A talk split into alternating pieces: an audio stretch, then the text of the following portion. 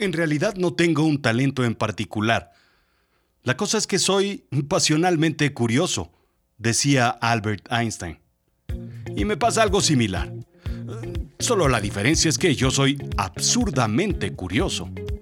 Por ejemplo, una de las preguntas más hechas a Google es, ¿qué es el tiempo? Igual sí creo saberlo, pero también se lo he preguntado a un filósofo, a un científico, a un religioso y a Google, por supuesto. Lo que es cierto es que la curiosidad mató al gato. Si lo sabías, ¿no? La realidad es la verdad, lo efectivo y con valor práctico. Lo absurdo es extravagante, irregular y racional. Bienvenido a Azul Chiclamino, la realidad de lo absurdo. Yo soy Rodrigo Job y yo te cuento.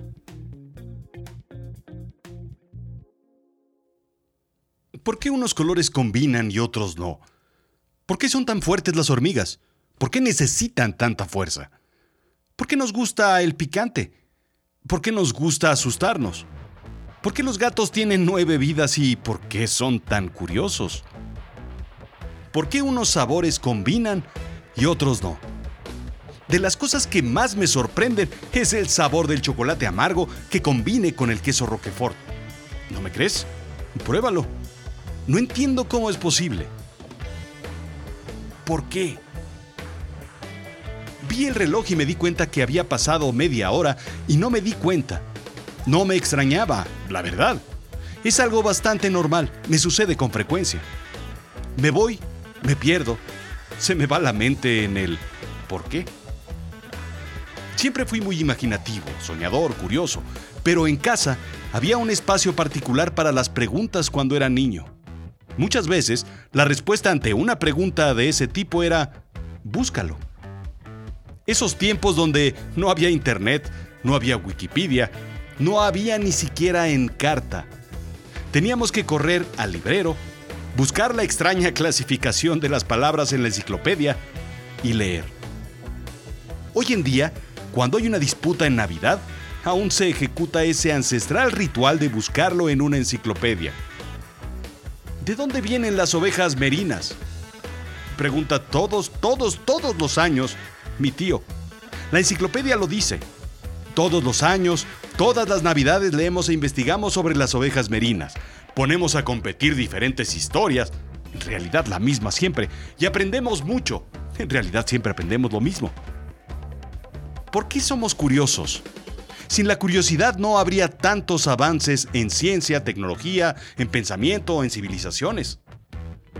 La curiosidad es algo que tenemos muy dentro, indica Mario Labia, astrofísico israelí estadounidense. Por un lado existe la denominada curiosidad perceptiva, la que sentimos cuando algo nos sorprende, cuando algo no concuerda con lo que sabemos o creemos saber.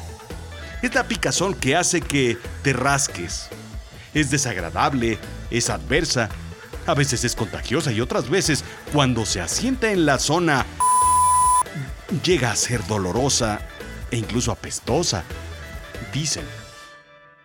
En fin, averiguamos para aliviarla. Por otro lado está la curiosidad epistémica. Esta crea un estado placentero e impulsa toda investigación científica, incluso el arte y la educación, concluye Labia. Conclusión.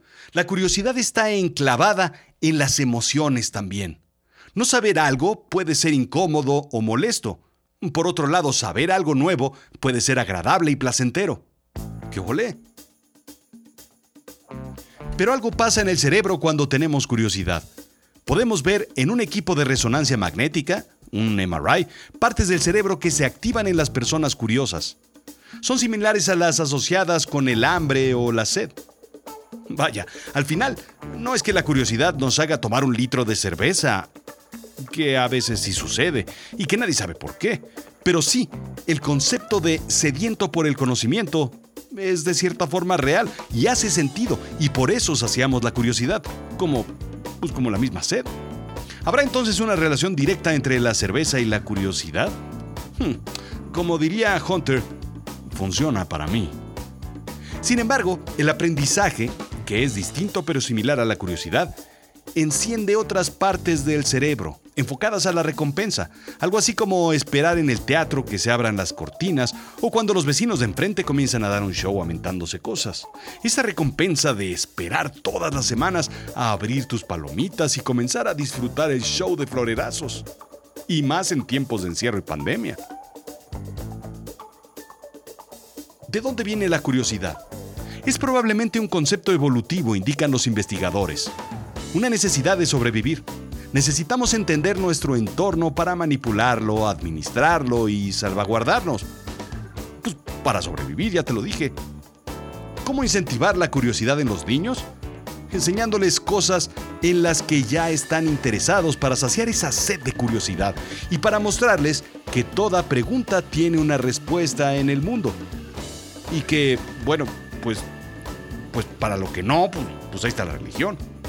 Se empieza con sus intereses y no necesariamente donde la historia comienza, porque puede no ser interesante el inicio, como indica Wharton. Por ejemplo, comenzar con los dinosaurios en vez de comenzar con la creación del universo que lleve a los dinosaurios. Comenzar con Lego y con crayolas en vez de comenzar explicándoles cómo se producen o se fabrican los Legos y las crayolas comenzar con las abejas y las flores antes de comenzar con la mm, seducción. Ya lo aprenderán después cuando la picazón de la curiosidad se despierte con las hormonas en las zonas medias del cuerpo. Así es que la curiosidad es la madre de todos los bienes de la humanidad. ¿Qué pasa con los males entonces? La frase la curiosidad mató al gato data de 1598 y tenía la intención de detener a alguien de esas eh, preguntillas que no debías preguntar. Y hacía referencia tanto a las nueve vidas que tienen los gatos como al hecho de que los gatos siempre se meten en problemas por su curiosidad. La curiosidad nunca ha sido bien vista a través de la historia. ¿No fue Eva la que por curiosa nos metió en todo este gran problema del pecado? Estaríamos viviendo tranquilos en el paraíso en este momento y todo por la curiosidad del primer mandato oficial. Incluso San Agustín escribió en el año 297 que antes de crear el cielo y la tierra, Dios diseñó el infierno para los curiosos. Siempre se meten en problemas. Mm, me suena, me suena, me suena. Esa curiosidad que tengo y siempre me meto en problemas. ¿Estaré condenado yo al mundo de las tinieblas? Mm, otra de mis preguntas curiosas. En fin, en los años 1600, Thomas Hobbes, filósofo, describió la curiosidad como la lujuria de la mente. Y aunque sé que pretendía señalar y alejarnos de la curiosidad, a mí me encanta el término, la lujuria de la mente. Blas Pascal dijo que la curiosidad era solamente vanidad. Pero hay algo muy cierto en la historia de la humanidad. Todas las invenciones, los avances, vienen de la curiosidad. Es la chispa, la ignición, el inicio de todo.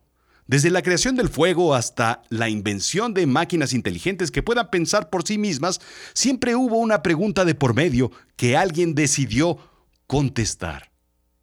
Pero déjame contarte algo fantástico sobre la curiosidad. Algunos científicos se preguntaron, por curiosos, ¿qué tan seguido los niños hacen preguntas? La recursiva curiosidad sobre la curiosidad, el bucle eterno, como el oluróboros la serpiente que se come a sí misma.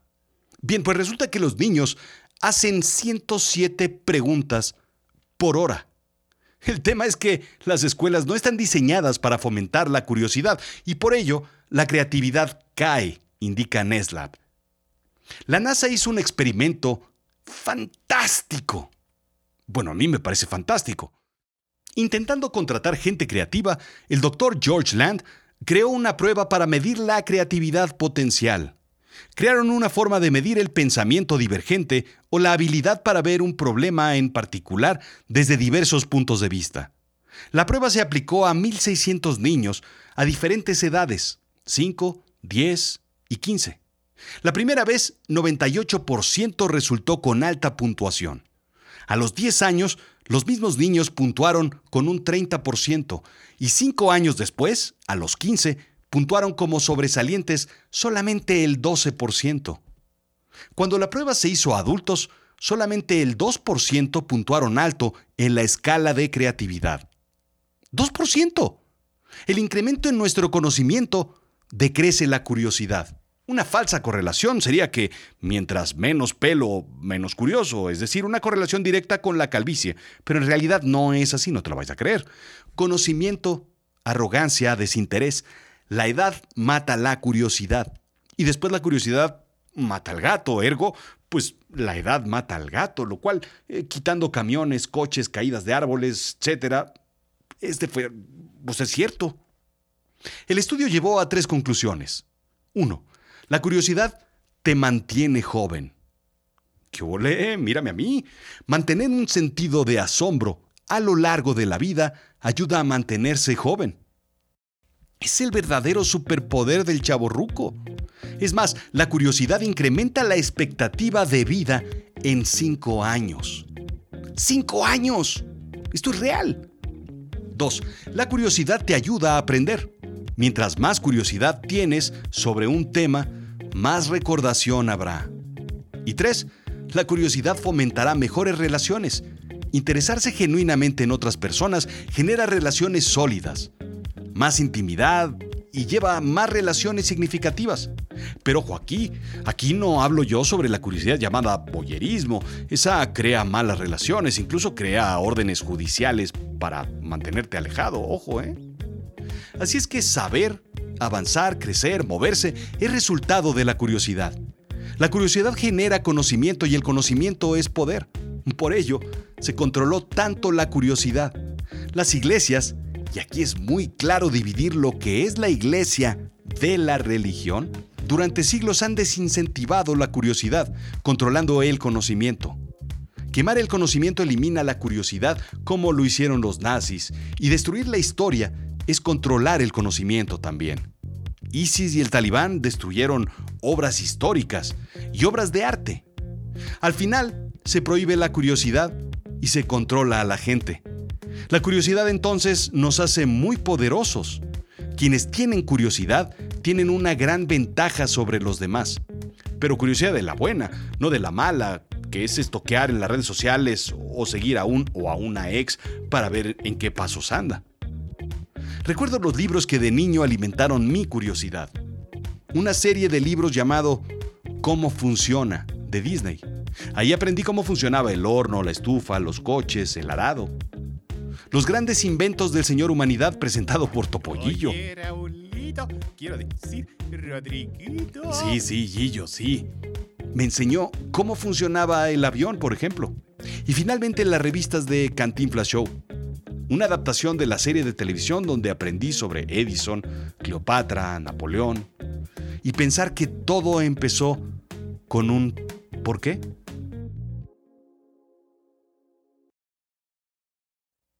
Por cierto, el origen de las ovejas merinas es incierto. Es probable que vengan de eh, cobradores de impuestos del reino del león, merinos quienes cobraban diezmos de lana, cecina y queso, pero su origen es el norte de África. La cosa es que al final de cuentas nadie lo sabe muy bien, mucho menos mi tío. Esto fue Azul Chiclamino, la realidad de lo absurdo. Yo soy Rodrigo Job. Visítanos en azulchiclamino.com y sobre todo sigue mis otros episodios y mis otros podcasts. Me lo contó la noche y Cerebro de Silicio. Encuéntralos en Spotify, en iTunes, en Himalaya, en todas las plataformas de podcast y escúchalos con atención. Ah, y sobre todo, sígueme en Facebook y en Instagram y escucha todos los días Terapia de Storytelling. Ahí en vivo yo te platico sobre mil y un cosas que no te imaginas. Gracias.